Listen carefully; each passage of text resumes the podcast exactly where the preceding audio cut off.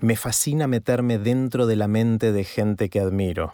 Una herramienta muy simple para hacerlo es preguntarles en qué están pensando. En esta serie de Aprender de Grandes les comparto conversaciones que tengo por Instagram. Como verán, la calidad del audio no es tan buena como cuando grabamos los episodios en estudio, pero el contenido está buenísimo. Pueden seguirnos en Instagram en arroba Aprender de Grandes. Que lo disfruten.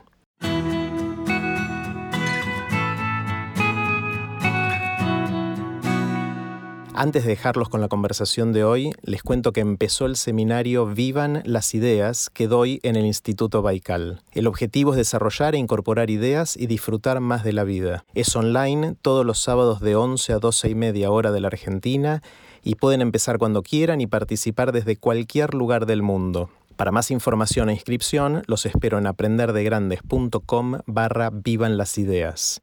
Ahora sí, los dejo con la conversación de hoy. Ahí está Facu. ¿Qué hace Jerry? Al fin, al fin. ¿Nos vemos bien? Sí, sí, sí, sí, perfecto, perfecto. Perdón, me parece que un problema con eh, estos auriculares que dejaron de funcionar de repente. Bueno, yo te escucho perfectamente. ¿Vos? Bueno, bien, bien, perfecto. ¿Cómo te va? Bien, bien, bien, bien. Eh, acá, tranquilo. ¿Vos cómo estás?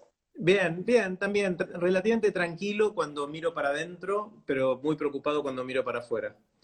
Eh, Me pasa, sí, parecido. Medio ruleta rusa de pensamientos, emociones. Exactamente. Bueno, a los que se van uniendo, si no conocen a Facu, se los presento brevemente y vos dirás, Facu, si lo hago bien o, mal. Eh, mi invitado de hoy es el grande de Facundo Álvarez Eduán, o lo pronuncias con Eduán, ¿cómo lo pronuncias? Y no, mis tías y mis abuelas lo pronunciaban como correctamente como acabas de hacer, pero ya Ahora le decimos Eduán. Eduán, bueno. Eh, Facu Álvarez Eduán es uno de los cofundadores junto a Pablo eh, González y a Juan Magarrido de El Gato y la Caja, que es una de las iniciativas colectivas más lindas que vi últimamente, en los últimos años. Hace, que ya van cinco o seis años, ¿hace cuándo empezaron, Facu? Seis ya, sí. Hace seis años. Ellos, acá me anoté en mi machete, hacen tres cosas esencialmente, que es investigación, comunicación y diseño. Y lo que buscan a través de la investigación es descubrir, es aplicar el método científico para tratar de entender más sobre el mundo. Eh, comunicación para compartir todas las cosas que, que hacen, que van descubriendo. Y finalmente diseño para tratar de transformar el mundo. Y a lo largo del tiempo hicieron un montón de cosas online, también hicieron libros, eh, tienen un estilo que a mí me fascina, que me parece hermoso eh, y que admiro muchísimo. Y han creado alrededor de ellos una comunidad de un montón de gente muy copada que comparte estos ideales. No sé, Facu, si es más o menos eso lo que hacen. Sí, no, solo eh, editaría la, de haber creado, creo que se fue juntando, no creamos nada, digamos. Sí creamos el gato, pero lo otro fue medio una, algo que surgió. nos creemos más parte de eso que, que creadores, te diría. Está buenísimo. Eso, e, es una de las cosas que admiro, que es realmente un colectivo. Eh, Juanma, Pablo y Facu son los fundadores de este espacio, pero que fue creciendo y ahora hay un montón de gente haciendo un montón de cosas ahí adentro, muchos de los cuales sé que están acá escuchando, así que bienvenidos a, todos. Y Facu, lo que estoy haciendo en esta serie de encuentros en Aprender de Grandes es juntarme con gente que admiro, como vos, y preguntarles en qué están pensando, porque me intriga mucho en este momento histórico en qué anda la gente y lo estoy haciendo todos los días, ya hace casi 10 días, y tengo 10 días más programados. Eh, y en tu caso quiero saber simplemente en qué andas, qué estás pensando. Eh, para, primero corresponde, creo que las personas del gato que no te conocen a vos eh, sepan aproximadamente quién sos. Eh, esto lo voy a hacer mucho peor que vos seguro, pero Jerry, bueno, es físico, pero ya no, no trabaja eso hace bastante. Eh, hoy se dedica básicamente a, intentar compartir las ideas que cree valiosas, eso lo hace a través de Aprender de Grandes, que es un podcast, pero también ahora una suerte de canal de televisión, porque tiene este programa todos los días. Eh, también lo hace a través de un podcast que es de los más escuchados, me parece, de, Argentina o de Latinoamérica. Y eh, capitanea, o sos el organizador, no sé cómo decirlo, de, de TDX Río de la Plata, que es, bueno, hay que ver qué pasa bueno, una de las cosas que va a cambiar muchísimo, me imagino, es cómo hacen el TEDx Río de Plata, pero hasta el año pasado era el TEDx más grande del mundo en términos de, convocatoria presencial. Sí, algo así, gracias Facu por todo eso. Y lo que mm, en TEDx Río de la Plata lo que estamos haciendo es tratando, como todos, de ver cómo vivir en este mundo nuevo. Eh, y hacemos muchas cosas y estamos viendo cómo transformarlo. Y creo que TX Rueda Plata se parece al gato en el sentido de que quizás yo juego un rol de coordinación, pero somos un montón de, de personas, somos más de 200 ya, todos, casi todos voluntarios. Eh, y cada uno hace cosas que yo ya ni sé qué, está pasando. O sea, me, supera totalmente y es espectacular. Así que ahí creo que hay algún paralelo entre el gato y, y Te Plata y de hecho hicimos cosas juntas muy, muy, buenas. Bueno, ahora sí, ¿qué estás pensando? ¿En qué estoy pensando? Bueno, primero, esta es una comparación muy original, porque nosotros nunca, estuve viendo algunos de los, de los vivos y algunos lo haces con amigos de hace mucho tiempo, otros con conocidos que hablas eh, bastante seguido y nosotros hemos hablado rara vez. Eh, va a ser la comparación más íntima que tengamos entre los dos Tal vez la única que tuvimos fue la del el podcast cuando fuimos eh, Juan, Pablo y yo ahí a, a, ser parte del podcast, eh, que está buenísimo, lo recomiendo. Pero ahora sí, yendo a tu pregunta, depende mucho de cuándo me preguntes. La respuesta seguramente era distinta cuando nos escribiste hace un par de días eh, diciendo que la consigna era esa. Cuando me puse a pensar y a anotar algunas cosas que podían desprenderse de esa, de esa consigna, ahora que me lo acabas de preguntar, en cada momento que me lo preguntes, por eso te hablaba de la, de la montaña rusa de emociones, pero yo creo que me aparecen tipo ideas, conceptos, y uno de ellos es introspección. Me parece que hay una suerte de... Así lo siento, ¿no? Obviamente, dentro de mi burbuja, de mi subjetividad y del alcance de, eh, de mi perspectiva, yo siento que es un momento introspectivo de manera medio fractal, ¿no? Como un poco desde lo individual y también eso eh, se, traduce en un emergente colectivo. Eh, entonces, me parece que, bueno, me agarran momentos en donde, bueno, voy más por la, por la subjetividad y por, esa, eh, por la introspección individual, y otros más de perspectiva y de tratar de ver cómo nos estamos, eh, cómo estamos reaccionando y, qué estamos aprendiendo de, todo esto colectivamente. a nivel colectivo me parece que yo, yo, lo que siento es que por momentos nos iguala todo esto y por momentos es, es aumenta la resolución de nuestras diferencias, nos pone de frente a, cosas que, están siempre ahí, pero que aparecen más, crudas. Eh, desde las similaridades, pienso, no sé, en Jimmy Fallon, John Oliver, eh, transmitiendo desde la casa como yo estoy y como vos estamos ahí, o sea, somos dos personas que están dentro de la casa. Probablemente su casa sea bastante mejor que mi monoambiente, eh, cosa que no esperaba. cuando alquilé monoambiente hace unos meses, nadie me avisó de la pandemia. Eh, tal vez hubiera, hubiera buscado otra cosa. Pero, pero bueno, es muy interesante también y ahora voy a la, parte individual. Pero bueno, en ese sentido siento que estamos, no, importa si estás en una mansión, lo que quieras, pero no puedes salir porque el virus te va a matar o te va a enfermar, digamos, en el mejor de los casos, parecido a vos y a mí. Después, obviamente, pero si el sistema de salud colapsa, colapsa para todos. poca gente tiene, digamos, una clínica en su sótano. O sea, eh, eso desde, la, desde las similaridades. Y también creo que marca muchas diferencias, ¿no? Y ahí creo que, está como cada persona está, está respondiendo, reaccionando a esta, esta situación. No es lo mismo estar eh, en tu casa, en mi casa, eh, trabajando desde casa, eso también diferencia mucho en cómo le esté pasando las personas. Y están los que necesitan trabajar y no pueden, están los que no están pudiendo trabajar pero tienen una guita, entonces bancan unos meses, y, después están siempre, ¿no? Las personas que les decís eh, eh, cuarentena y te miran y dicen, yo, no puedo estar solo porque vivo con 10 personas. Bueno, y toda una realidad que está siempre ahí, pero simplemente ahora la vemos. Eh, también de golpe ver cómo están los presos, que están así desde hace años, pero de golpe todos lo vemos en nuestras redes sociales y, y eso se vuelve muy crudo. Entonces, nada, haciendo un poco eso, como somos todos más parecidos en algún punto, pero nos damos cuenta de cuán diferentes somos eh, en otros sentidos.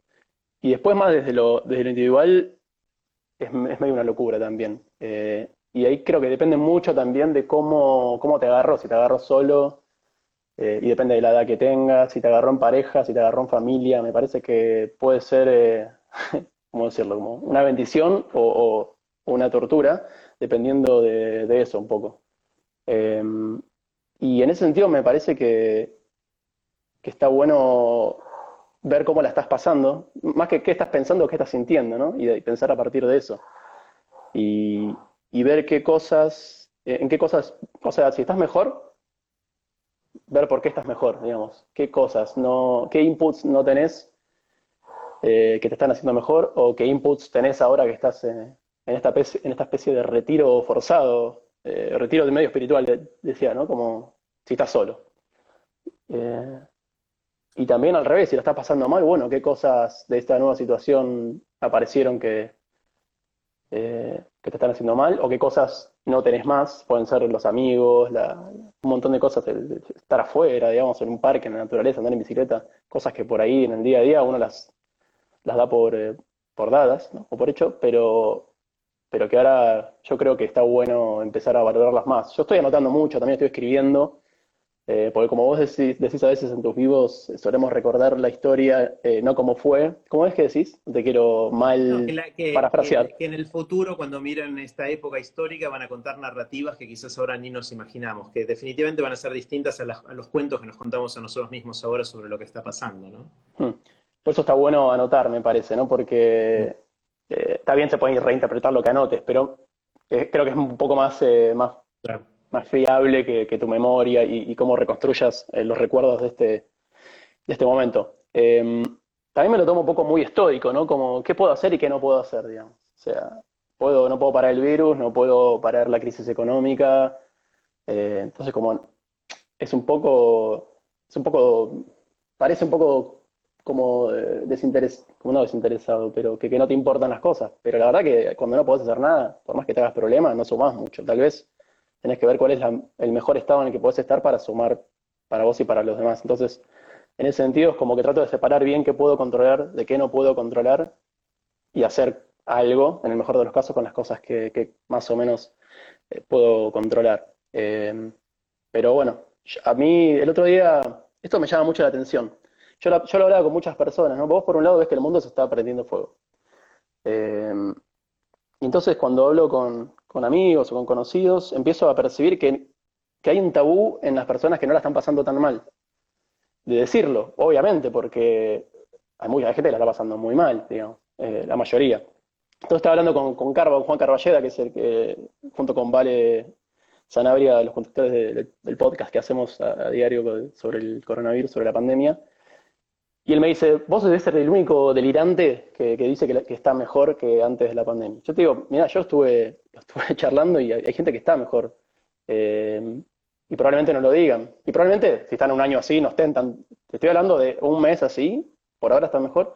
Y él largó una encuesta, él siempre larga encuestas muy, muy cínicas en, en, Twitter. Respondieron como 3.000 personas y arrancó 60-40, 60 estaba peor.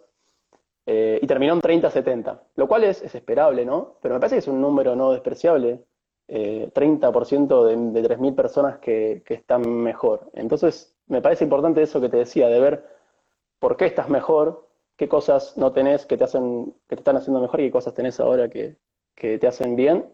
Y también los que están mal, bueno, cuando esto vuelva a la normalidad, ver qué les pasó solos o con la compañía con la que estaban, que la están pasando peor, y ver qué cosas no tuvieron durante todo ese tiempo y, bueno, disfrutarlas mucho más, ser mucho más consciente de, las boludeces que tienen un valor gigante eh, y no esperar a no tenerlas para, valorarlas, digamos. Se puede valorar todo el tiempo y bueno, eso es un ejercicio, ¿no? Porque eso va a pasar y vamos a salir y seguramente va a ser una primavera eh, y a los meses nos vamos a olvidar y no sé, tal vez este ejercicio de, retiro de vez en cuando nos no, sea como un ejercicio que tenemos que hacer eh, a conciencia, una especie de ritual, ¿no? Eh, cada uno a su manera, pero, pero bajar todos los inputs, también la ciudad está re tranquila y, no sé, volviendo a las cosas que quizás no tengo y que, no tenerlas me hace mejor, es el ruido de la ciudad. Yo estoy en Buenos Aires, y hay un montón de cosas que están ahí, viste, son un background de, ruido permanente, de, de, cosa muy intensa y,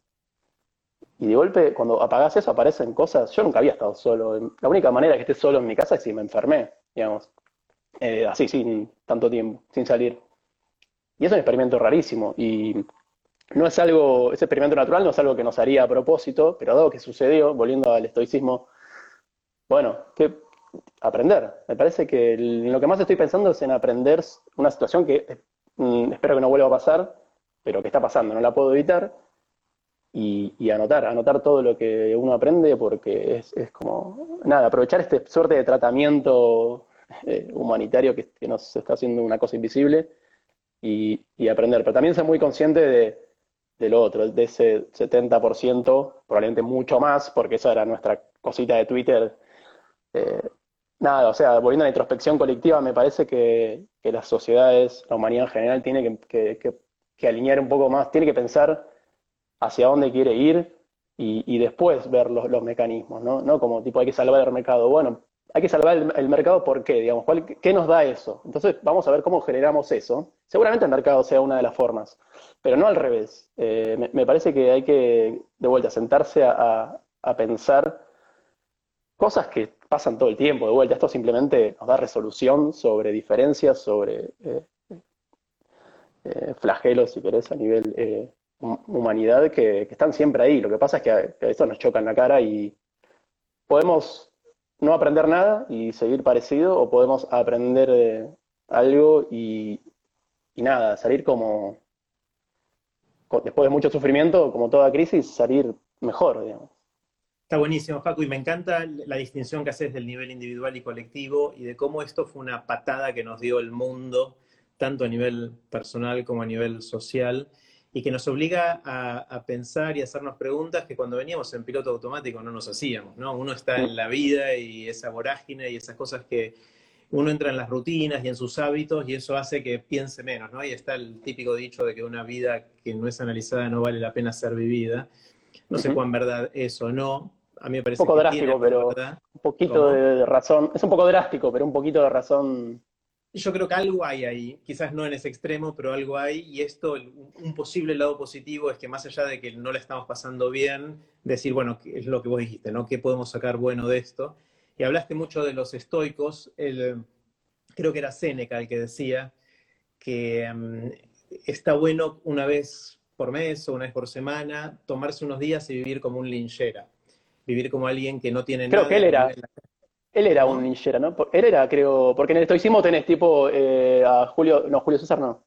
No, Marco sí, creo que, a Marco Aurelio, tipo emperador de, Roma, y tenés este tipo que me parece que era un, tipo que decidió ser, vivir en la calle, digamos. creo que era él o era otro, pero el estoicismo es así de amplio en... A mí me parece que él, él eh, no tenía problemas económicos, pero cada tanto iba de linchera. O sea, ah, tres días por mes dice voy a despojarme de todo y él lo hacía por varias, varias razones. Diógenes, ahí está, Diógenes. Era un filósofo, sí.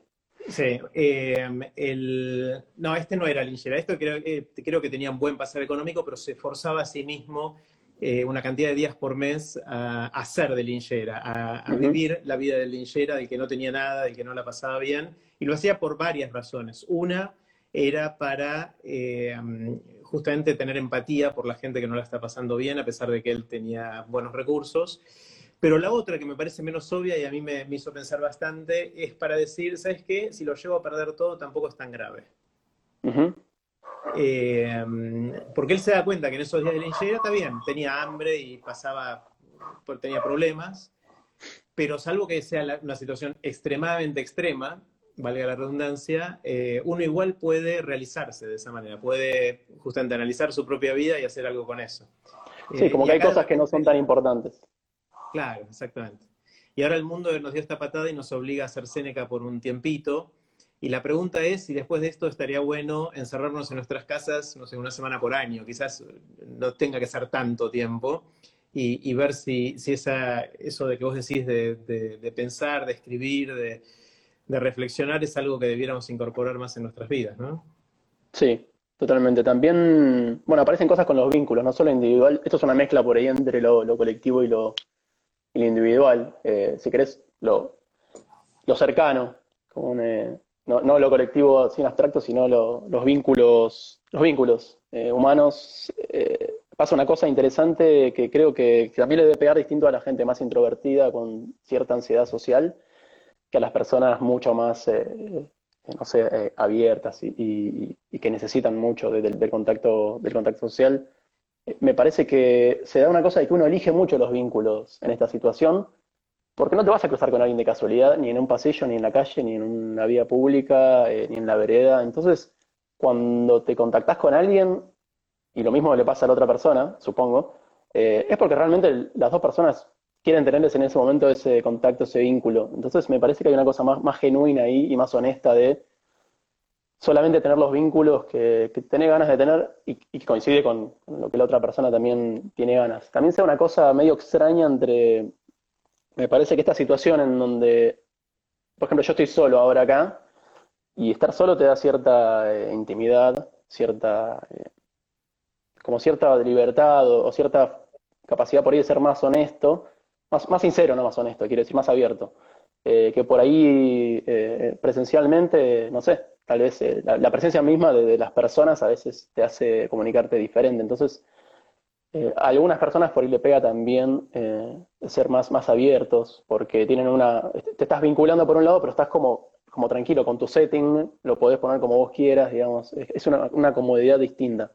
Obviamente no se compara con un vínculo físico, ¿no? Pero, pero de vuelta, volviendo a lo que, ¿qué cosas puedo aprender que no, que, no tengo antes? O que, eh, mejor dicho, muchas cosas las, teníamos, todas, ¿no? Porque no inventamos nada ahora. Pero, pero bueno, como se da esta forma de comunicación que tiene ciertas, ciertos matices y me, me parece que está bueno en ese sentido descubrir eso también y aprovecharlo. Uno no sé si te ha pasado de contactarte con gente por ahí que hace mucho que no hablabas y, y es raro eso, ¿no? Como también hay una cosa, no sé si le pasa, no hablé tanto de esto con, mujeres, pero hay cierto tabú de los varones de, ser como vulnerables, ¿no? Y, no de todos, ¿no? Estoy haciendo una generalización horrible, pero haciendo justamente el disclaimer de la generalización, eh, como que la vulnerabilidad y esas cosas, viste, como que las aprendes de grande y, y creo que eso habría que cambiarlo también desde la crianza, me parece, desde la educación, como enseñar a ser vulnerables. Y creo que nos, admitimos más vulnerabilidad en esta situación porque nos, nos muestra que somos muy vulnerables. O sea, una cosa invisible nos encierra la humanidad en la casa, 8, mil millones de personas, vamos al espacio, todo, todo bien, pero ahora, digamos, eh, y, esa, esa muestra de vulnerabilidad es, de vuelta con las diferencias eh, sociales e individuales, eh, o sea, nos pone a todos más vulnerables, digamos. Si, vos tenés, Esa, esa, eh, esa, idea de que no tenemos que ser vulnerables, sobre todo los hombres, es una idea del machismo tradicional, digamos, del estereotipo machista y original y, o tradicional, y creo que se está diluyendo. O sea, de a poco, con la deconstrucción y con todo lo que está pasando con, los temas de género, me parece que ya somos muchos los hombres que, tratamos de no mostrarnos no vulnerables, porque la verdad es que no lo somos. O sea, somos vulnerables y igual que todos. Eh, me parece buenísimo que, esto nos dé el cachetazo como humanidad y nos muestre que la humanidad es, vulnerable. Lo que no sé si va a quedar eso, cuando vuelva todo y encontremos una vacuna o un antiviral que nos permita salir a la calle, si no vamos a volver para atrás. Y esa es otra cosa que yo estoy pensando mucho de, qué de todas estas cosas que estamos cambiando eh, durante este tiempo permanecen o no permanecen el día que volvamos. ¿no? no sé si vos pensás en eso también. Bueno, pienso cómo van a cambiar mucho las relaciones, eh, las relaciones físicas, ¿no? Eh, digamos, hasta que haya una vacuna, obviamente, pero también, no sé, si quedará algo de, cambiará la, facilidad con que te conoces a alguien y lo besás, digamos, o la cercanía en un ascensor, cuánta gente entra en un ascensor, boludeces desde la diaria que, o el subte. Eh, leí ayer o antes de ayer que el, subte o escuchaban algún podcast fue la cosa que hizo que Nueva York esté como está, digamos, fue lo, que transmitió el virus a esa, con esa intensidad. Eh, no sé, a, ver, hay cosas que, me parece que, están apareciendo, que creo que me, ponen optimista, y después están las cosas de siempre. La primera semana de, todo esto me agarró editando un libro de Andrés Riesnik, que vamos a sacar con él, eh, bueno, que se llama Tabú, que habla, habla un poco del peligro de negar ciertos conocimientos en neurociencias y en genética. Y hacia el final del libro hace toda una, una cosa muy profunda sobre por qué negamos a, veces ciertos conocimientos sobre la conciencia y, y, dice que, que, en parte tiene que ver con, bueno, con varias, con algunas cosas. Cierto miedo a que si la conciencia es una cosa ligada a lo material o a lo, a lo biológico, a lo físico, y eso se, se, termina cuando nos morimos, básicamente cuando te moriste, morís, digamos. O sea, si la conciencia depende de eso y eso desaparece, desaparece la conciencia y desaparece nuestra eh, experiencia subjetiva, digamos. Eh, y por otro lado, bueno, una suerte de, embarrar la magia, de, que si describimos la conciencia con, ese detalle, con, esa, con ese nivel de, digamos, de, definición, estamos rompiendo algo que es mágico, que es nuestra experiencia subjetiva, que es impresionante. Pero bueno, todo eso me llevó a pensar en la materialidad de la conciencia y en que tenemos cerebros muy parecidos a los que teníamos hace, bueno, cientos de miles de años, pero hace 75 o 100 años, eh, para dar un ejemplo, cuando fue la Segunda Guerra Mundial, digamos. Y, pensaba en el poder de las ideas, algo que vos le das muchísima, muchísima pelota, que el poder es increíble, porque puede ser, eh, te puede llevar para un lado, te puede llevar para el otro. Si tenemos el mismo cerebro que tenía la gente, que pudo votar a Hitler y después para que sucediera todo eso, digamos, nos puede pasar eso en, un... Dependemos 100% de la historia y de cómo recordemos lo que, una especie de, conciencia, digamos, transversal integrada en el tiempo, no, no una feta, eh, y eso me da un poco de miedo también, porque si uno pudiera decir, no, pasa que era otra especie, viste, bueno, no sé, era el homo no sé qué, y era mucho, mucho más violento, mucho más estúpido. Eh, pero, pero era gente como nosotros, o sea, con el mismo cerebro, más allá de nuestras diferencias genéticas y biológicas que existen, eh, no fue lo que llevó a esa situación, digamos claro, pero mira, eh, Facu, mira cómo eh, vos hablas de la Segunda Guerra Mundial y de cómo elegimos como especie a, Hitler. Eh, hace, en los últimos cinco años elegimos también a Trump, a Bolsonaro y a Boris Johnson, y no creo que sea casualidad que los países donde más está impactando son los que correlacionan con ese tipo de líderes, ¿no? por ahí sí es una correlación no causal y no debería sacar conclusiones, pero no, no me asombraría si fuera así, el hecho de que negaron las advertencias de la ciencia eh, lo llevó a esta situación, ¿no? Me imagino que en un momento miraban a, Hitler y decían, che, qué loco este chabón, está re loco, ¿eh? Bueno, Alemania. Y no, como decimos de, Trump, qué loco, este, este está re loco. Eh, o, de Bolsonaro, ¿viste la que se mandó ahora? Y yo creo que la gente pensaba igual de Hitler, ¿no? Es que de una dijeron, uh, che, este, este va a ser un genocidio dentro de 5 o 10 años, me lo tenemos que parar ahora. No, decían, bueno, este loco. Y, a ver, y, me parece increíble cómo pensamos a la historia como si fuera ajena, no sé, a, nuestro relato de, la humanidad o de lo que tenemos conciencia, digamos. Eh, y no es ajeno, o sea, vamos a mirar de vuelta, volviendo a lo que decías que mirábamos la historia de manera diferente a como la vivíamos. Seguramente esa gente no, estaba pensando que estaban viviendo esta situación, digamos. Eh, entonces, Nada, me da miedo y me pregunto cómo podemos eh, concientizar al respecto, porque ojalá que no pase, ¿no? Pero me, parece que hay instrumentos fisiológicos que están totalmente preparados para que eh, una persona, un grupo de personas haga un desastre en cualquier momento, digamos. Eh, y me parece que ahí el poder de las ideas es clave. tenemos que, creo que hasta habría que, que, decir, en la escuela deberíamos educar de esta manera, como diciendo, che, no pensemos que esto es ajeno a nosotros. Estas personas tienen un cerebro igual o muy parecido al nuestro y pasó esto. O sea, estemos muy atentos a las cosas que pueden pasar eh, simplemente con, cómo somos, digamos. ¿no? No, no veamos a las cosas como lejanas, sino estemos muy atentos, sin miedo, ¿no? Como siempre tratando de mejorar, pero sabiendo de, de qué nos queremos alejar todo el tiempo también. Em, totalmente, totalmente. Y me pregunto, me, quedé pensando, Facu, en esto que decís de que hablamos de la gente que está en la Segunda Guerra Mundial como si fueran ajenos a nosotros. Y se me ocurre una idea por ahí un poco loco, ridícula o ingenua, de que por ahí la historia deberíamos contarla en primera persona, no en tercera. Es decir, nosotros hablamos de los que estaban en la Segunda Guerra Mundial, pero somos nosotros.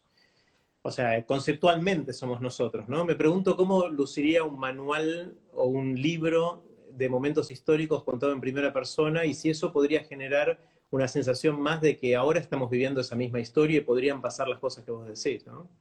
Que sí, está bueno. Eh, primera persona del plural, decís, como. Sí, sí, nosotros. es, ah, miren lo que nos pasó, lo que nos está pasando.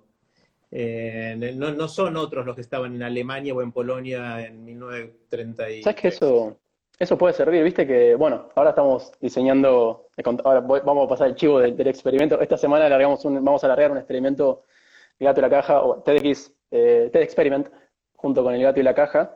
Em, y bueno, habla justamente de dilemas morales. Y vos sabés que cómo fremeás un dilema, si, lo, eh, si decís una persona no sé qué, o lo decís en primera persona, imagínate que tenés, y cambian las respuestas. Eh, y eso es, es, impresionante. Y también eh, el concepto de, con lo de las cárceles me pasó mucho que cuando se rompe, bueno, y esto nos lleva también por ahí a lo que es el círculo de la empatía, ¿no? Cómo eh, todo esto nos puede servir también para, para este, esta cosa que, de la cual se habla mucho, que es la frontera o el círculo de la empatía, que evolutivamente empezó con nuestra familia, o bueno, nuestros hijos y, las, las personas que nos rodeábamos, que tenían nuestra genética, y después se fue ampliando por ahí a, nuestra aldea, qué sé yo. Eh, y me parece que el objetivo es ese, digamos. Yo creo que, sí, a, lo que vos decís de, contar la historia en tercera persona, le sumaría cuál es el objetivo, y el objetivo es ampliar la frontera de la empatía. Eh, no, sé cómo podría haber otro objetivo, digamos. O sea, puede haber objetivos individuales, también todos tenemos nuestra experiencia subjetiva y tenemos el derecho a la libertad hasta cierto punto de vivirla como queramos. Nadie eligió vivir, eh, es un misterio para todo el mundo, todos tenemos angustia existencial, desde el más pobre hasta el más rico, eh, sabe que en algún momento se va a morir, antes de los 100 años muy probablemente, y eso nos iguala de alguna manera. pero ¿por qué, eh, qué es más importante que eso? ¿no? Que por lo menos de, ¿cuántas cosas más importantes que enseñar a, expandir la frontera de la empatía? ¿La puedes hacer por una cuestión eh, altruista o por una cuestión egoísta? Eh, digamos, yo, creo que, es mucho mejor ir por la, por la positiva, no, no por la qué pasa si, qué me pasa a mí si no hago que los demás estén mejor. Pero en un mundo tan globalizado, en algún momento se va a pudrir la gente que vos estás oprimiendo directamente o indirectamente, en algún momento se va a cansar y te va a alcanzar, digamos.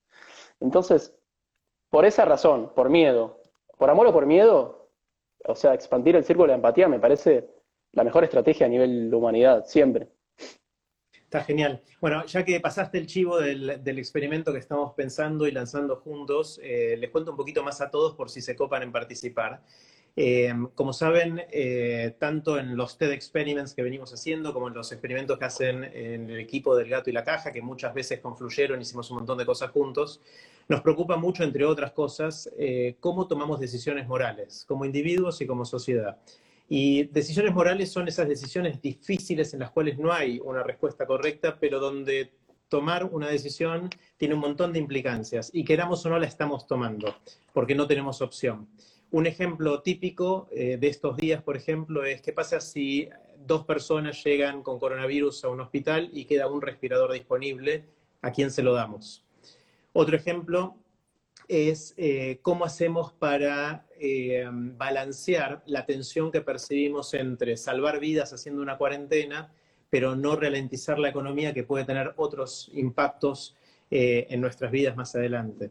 Eh, otra decisión es cómo balanceamos el potencial que tiene usar datos personales para contener la pandemia versus eh, la privacidad y las ganas de que tenemos de que esos datos no, sean eh, hmm. usados por otros para otros fines, etc. Entonces, todos estos dilemas que son morales y que son tensiones difíciles de resolver son problemas clásicos. Ahora se reencarnaron y se resignificaron con nuevas palabras asociadas a la pandemia pero son dilemas morales clásicos que son eh, muy estudiados en, un montón de disciplinas a lo largo de los años. Y esto, como dijimos, o Facu dijo antes, nos da una oportunidad espectacular de hacer ciencia, porque es un gran experimento global que está sucediendo. Lamentamos que está sucediendo, pero ya que está sucediendo, tratemos de aprender de lo que está pasando. Entonces, vamos a lanzar este experimento muy prontito. Les vamos a avisar por los canales de los míos, los de Facu, los del Gato en la Caja, los de TX La Plata y muchos más. Eh, para que se prendan. Es, va a ser una encuesta muy cortita y si después la quieren difundir, va a ayudar a entendernos mejor como seres humanos y ojalá tomar mejores decisiones. No sé si Facu si más o menos captura eso lo que vamos sí, a hacer. Sí, está perfecto. Me, me, dan ganas de hablar. Bueno, son 300 personas, tampoco es que vamos a expoliar mucho las respuestas de... Pero hoy, leía justo, salió una nota, creo que hoy, eh, salió una nota en perfil, una entrevista a Singer, a Peter Singer, eh, que bueno, eh, son tipos, o son personajes que en estas situaciones como que los salen a correr, ¿viste? O no sé, a Guarari, que se la pasa hablando de estas cosas y de golpe, ahora está en la casa, debe estar de, de 8 a 8 haciendo entrevistas y... En fin, entonces el tipo decía, eh, que creo que, que hizo la, entrevista, eh, él dice que, sí, o sea, qué, importante la idea de que no tomar una decisión es, es una decisión. Si vos decís, no, eh, ¿cómo, le van a, ¿cómo le van a quitar el respirador a una persona con, con cáncer terminal o a una persona muy, muy anciana para dárselo a un pibe más o menos sano o a una piba de veintipico de, años? Eh, si vos no haces eso, se, se, muere el pibe. Bueno, en ese momento no está sano, ¿no? Si necesita un respirador. Pero, digamos, hay buenos cálculos de expectativa de vida, los médicos saben de estas cosas. Y si vos no tomas una decisión, o sea, se muere, se muere el pibe, ¿no? tomar una decisión en ese caso es una decisión. Estás salvando a la persona anciana y estás matando al pibe. Entonces, eh, me parece que, que hay que ser también honestos. Este, tipo de dilemas o este tipo de situaciones nos ponen frente a que, tenemos que ser honestos con, con, nuestra moral, porque no decidir es una decisión, eh, digamos. Y bueno, esto es todo un tema de debate filosófico, de, utilitarios, ontológicos y qué sé yo, pero, pero es reinteresante eh, como, como hacerse cargo, digamos, hacerse cargo de las decisiones y de las no decisiones, personales y como humanidad. Sí, em, tenemos, tenemos un sesgo ahí, ¿no? Que cuando está planteado el dilema como tomar una decisión versus no tomarla, en general ante la dificultad de decidir preferimos no hacer nada y dejar que las cosas suceden sin, sucedan sin tocar. En ese caso que vos planteás, eh, no le daríamos el respirador al chico joven y se lo mantendríamos con la decisión que ya habíamos tomado antes a la otra persona. Eh, pero como vos decís, estamos tomando una decisión porque bien podríamos haber hecho lo, contrario. Hay un pequeño sesgo de que no queremos involucrarnos y es el caso típico de la donación de órganos en Austria versus Alemania, donde la gran diferencia de la población que decía que donaría órganos lo hacía no por un tema ideológico, ni de convicción, ni de empatía, ni nada de eso, sino simplemente porque el formulario estaba redactado distinto. En uno de los países donde había muchos donantes, había que marcar el formulario si no querías donar y en el otro al revés. Entonces era más el hecho de que no queríamos tomar decisiones que otra cosa. ¿no? Sí, esos nudges del opt-in y el opt-out, que, que, es increíble como... Bueno, eso abre todo un tema de debate también de hasta cuándo nos tenemos, conociendo nuestros sesgos y sabiendo lo que queremos como sociedad, hasta cuándo nos tenemos que, que que también es un, o sea, que mm, hasta cuándo tenemos que diseñar las cosas eh, para hacer como queremos que las cosas sean, porque no, no podemos ser como queremos naturalmente, o espontáneamente no nos salen, digamos. Que es como una especie de ya veo hábitos. Ya veo, Facu, que nos vamos hacia el libre albedrío y vamos a derrapar, pero antes de, llegar ahí, que está buenísimo, eh, para los que no, eh, Facu mencionó Natch, eh, bastante, Nudge, se escribe que es, esta frase en inglés, que, se refiere a pequeñas intervenciones que pueden tener alto impacto. en general son intervenciones sociales que pueden generar un alto impacto, como por ejemplo redactar de una manera distinta el formulario para hacer donación de órganos o gente, por ejemplo, que se puso a estudiar el impacto que tiene en los formularios para los impuestos, lo hicieron en Estados Unidos, si la firma iba arriba o abajo y cómo la gente tenía más o menos propensión a evadir o a no evadir o a hacer otro tipo de comportamientos. Y estas son pequeñas intervenciones que pueden tener alto impacto y hay muchos países en el mundo que tienen eh, inclusive en el gobierno un departamento de NACH, de buscar cómo... Inglaterra, ¿no? Creo. Y, y, ahí de repente hay también un dilema moral, ¿no? De cuánto aprovecharnos de, estas, de estos sesgos o estas características de nuestra mente para poder influir en la población en una dirección o en, la otra, ¿no? Sí, y es un poco, en un extremo es muy paternalista, porque es decir, vos no podés tomar decisiones correctas, yo Estado, yo gobierno, eh, voy a diseñar para que tomes las decisiones correctas. Y bueno, no la verdad que no hay una respuesta ahí, porque es cierto, pero es ético, digamos, o hasta qué punto deberíamos hacer eso. Eh, nada, son, son temas de debate súper interesantes, lo mismo que la, eh, que la, la vigilancia nos mejora el sistema sanitario, pero también esas cosas van a quedar. ¿Y qué va a pasar con eso? Claro. Es muy interesante porque ahora viene una meta conversación que es la siguiente. Desde el punto de vista del Estado, si vos decís Estado paternalista que hace estos naches, estos empujoncitos para que la sociedad vaya en una dirección o en la otra, en realidad no te queda escapatoria, porque si no los haces, estás decidiendo no hacerlos. Es decir, que tenemos la misma discusión que teníamos antes a nivel de, decisión moral, ahora a nivel de decisión del Estado. Es decir, que el Estado no puede ser neutro en ese sentido, porque si no hace nada está haciendo algo, que es mantener el status quo o lo que fuera, ¿no? Sí, ahí el tema está en la transparencia por ahí de los estados, que no, sé cómo sería esto, ¿no? Pero tendrías que decir, por ejemplo, en el caso de, la donación. Lo que pasa con los nanchis es que a veces si te digo el truco, deja de funcionar. Pero idealmente, si no dejara de funcionar, lo más honesto creo sería decir, bueno, estos son los sesgos, las personas funcionan así, haces una campaña, no sé, educación, lo que sea, para, para comunicar que tenemos estos sesgos, entonces ahora los formularios van a ser así, que haces las dos cosas, ¿no? Como haces un nudge, pero eh, no lo ocultás. Lo que pasa es que ver si funciona cuando no lo ocultás. Claro. Me hace acordar eh, un cuento, a un cuento de Isaac Asimov que leí hace un montón, un cuento de ciencia ficción, que resulta que estaban tratando de entender por qué causan risa los chistes. Entonces, hicieron esta inteligencia artificial increíble que trataba de, responder esa pregunta y le pusieron un montón de datos. O sea, ahora el lenguaje actual sería hacer big data con esto y usar machine learning para tratar de, con deep neural networks, tratar de resolverlo. Eso, obviamente, ninguna de esas palabras estaban en el cuento de Asimov, pero esencialmente traducido al lenguaje de hoy es eso. Y, resulta que... Eh, eh, le hacían dos preguntas a esta inteligencia artificial. La primera es por qué causan gracia y la segunda es qué va a pasar cuando sepamos por qué causan gracia. Eh, y la respuesta que da la, computadora después de mucho hacer, da las dos respuestas. La primera es menos interesante para mí y era que era un experimento de, unos, eh, de una civilización extraterrestre que nos está... Siempre experimentando, claro, nos estaba experimentando, nos, quería conocer más y por eso había metido el, humor para entender cómo reaccionábamos. Y la segunda respuesta, que me parece más interesante, es que a la pregunta de qué va a pasar el día que sepamos por qué nos causan gracia los chistes, la respuesta era que nos iban a dejar de causar gracia. Eh, que es exactamente lo que vos decías recién, eh, y una vez que eh, se supo ese resultado, la gente dejó de reírse de los chistes. Sí, hay un montón de cosas de esas tema vigilancia, yo lo escuchaba a.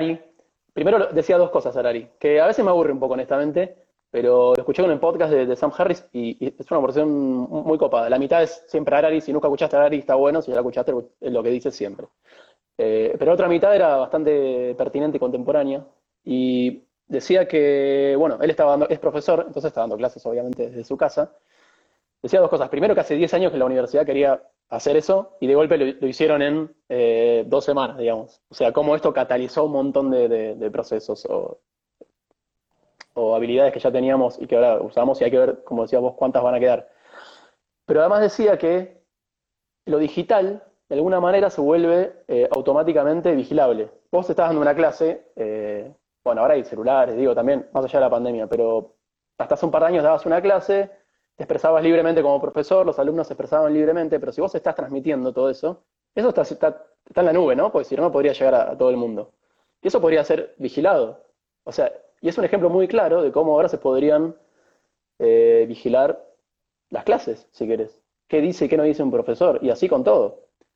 Em, lo cual ya pasa todo el tiempo, ¿no? Facebook, Google, tienen todos nuestros datos, nadie sabe bien qué hacen con ellos. Eh, y eso tiene ventajas y desventajas. El problema, creo que con ese tipo de cosas, bueno, y también en el libro de Andrés Tabú, como habla de genética y qué pasa cuando podamos empezar a, elegir los genes, quizás, o ciertas características biológicas, eh, primero si lo vamos a permitir, porque eso también tiene ventajas, ¿no? Podrías erradicar un montón de enfermedades, mejorar cosas, ya querés mejorar con la educación. O sea, sería ir un paso más atrás, siendo honestos. Lo que pasa es que hay ciertas capacidades que no sé si hay vuelta atrás por ejemplo. Un montón, dar un montón de capacidades del Estado para vigilarnos. Esto cuando pase la pandemia no se va a ir. Y entonces, yo no sé si tienen respuesta a esas cosas, pero hay, hay, hay capacidades que tienen una capacidad de daño muy alta y entonces nos tenemos que preguntar como humanidad hasta dónde vamos a llegar a permitirlas porque también tienen capacidades de, hacer el bien. Y bueno, esas son, por eso las utopías y las distopías son tan, o sea, las distopías son deformaciones de las utopías en general. Eh, es una, es medio eh, utopía sale mal y, pasa distopía, ¿no? No es que en general son, son eso, ¿no? Y bueno, muy Black Mirror todo esto, pero, pero todo el tiempo nos enfrentamos a esto y cada vez más, me parece. Facu, me quedaría hablando horas, eh, pero bueno, quizás agendamos otra. De hecho, Andrés que estaba acá, no sé si... está, está por ahí, sí. Así que Andy, si te copás, eh, agendamos una para, hablar sobre Tabú, el libro que estás escribiendo con Facu y con el equipo del gato. Eh, me encantaría. Eh, y bueno, gracias Facu, gracias por, por todo esto. mandale abrazos a, todos. Ahí saludo a Andy, está todavía acá. mandale abrazos a, a, Juanma, a Pablo y a todo el equipo. Y hablamos en estos días para lanzar este, este experimento. Gracias a vos, Jerry. La, fue una conversación muy interesante y tengamos más, digamos, más allá de los lives, que sean de las cosas que queden, de las cosas que queden, que queden estas, eh, más allá del live o no live, que eh, nada, e, escribir y conversar me parece que son las cosas que, más ayudan a pensar. Dale, ahora guardo el vivo para los que quieran compartirlo y a los que no sabían les cuento que todos los días tengo estas conversaciones desde arroba aprender de grandes, una por día con gente que admiro para preguntarle en qué está pensando. Así que están bienvenidos a venir otros días también. Eh, Facu, gracias. Abrazo. Gracias, Jerry. Un abrazo y saludo ahí a todos. Chao. Adiós.